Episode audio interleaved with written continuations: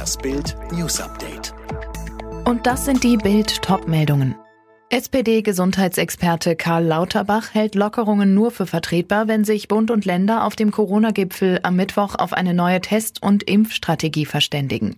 Lauterbachs Vorschlag für mögliche Einzelhandelsöffnungen nur derjenige darf in die Geschäfte, der an dem Tag getestet wurde, sagte er dem WDR.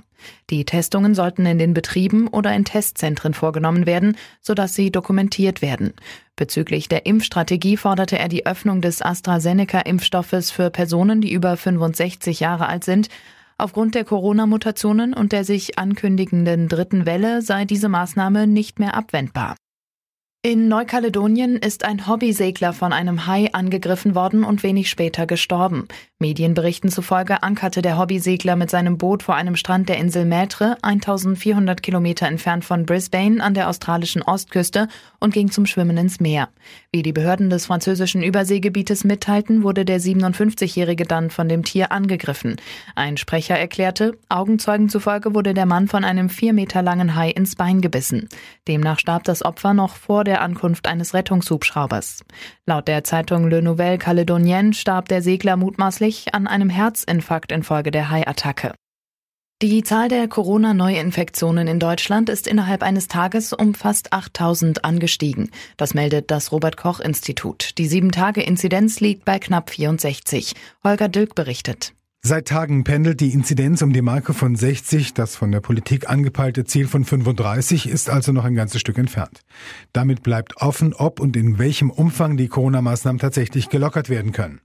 Die Inzidenz alleine wird aber ohnehin nicht ausschlaggebend sein. Die Verbreitung der Mutationen, der Stand beim Impfen, das Angebot bei Tests, das alles wird eine Rolle spielen, wenn die Kanzlerin am Mittwoch mit den Länderchefs über das weitere Vorgehen berät. Die Einreise aus der französischen Grenzregion Moselle nach Deutschland wird erschwert. Das RKI hat die Region zum sogenannten Virusvariantengebiet erklärt. Ab Dienstag gelten damit strenge Einreisebeschränkungen. Die Region grenzt ans Saarland und Rheinland-Pfalz.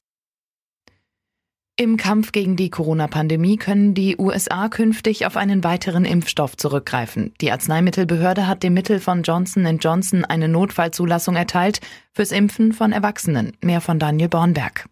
Bei dem Impfstoff reicht eine einzige Spritze. Er kann zudem bei normalen Kühlschranktemperaturen gelagert werden. Außerdem zeigen Studien, er scheint sehr wirksam zu sein, auch gegen die südafrikanische und die brasilianische Virusvariante, die als deutlich ansteckender gelten. Auch in der Europäischen Union hat Johnson Johnson bereits die Zulassung beantragt. Eine Entscheidung wird für Mitte März erwartet. Die Corona-Krise könnte die Ungleichheit zwischen Frauen und Männern noch vertiefen. Davor warnt eine Studie der Hans-Böckler-Stiftung. Demnach haben mehr Frauen ihre Arbeitszeit reduziert, um sich um die Kinder kümmern zu können. Nun besteht die Gefahr, dass das so bleibt.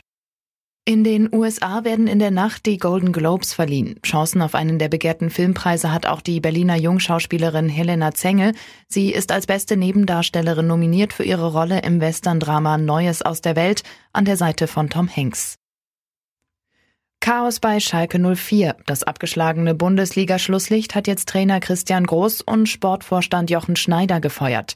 Bei Schalke hat es zuletzt einen Aufstand der Spieler gegen den Trainer gegeben. Kurz darauf folgte eine Klatsche in Stuttgart.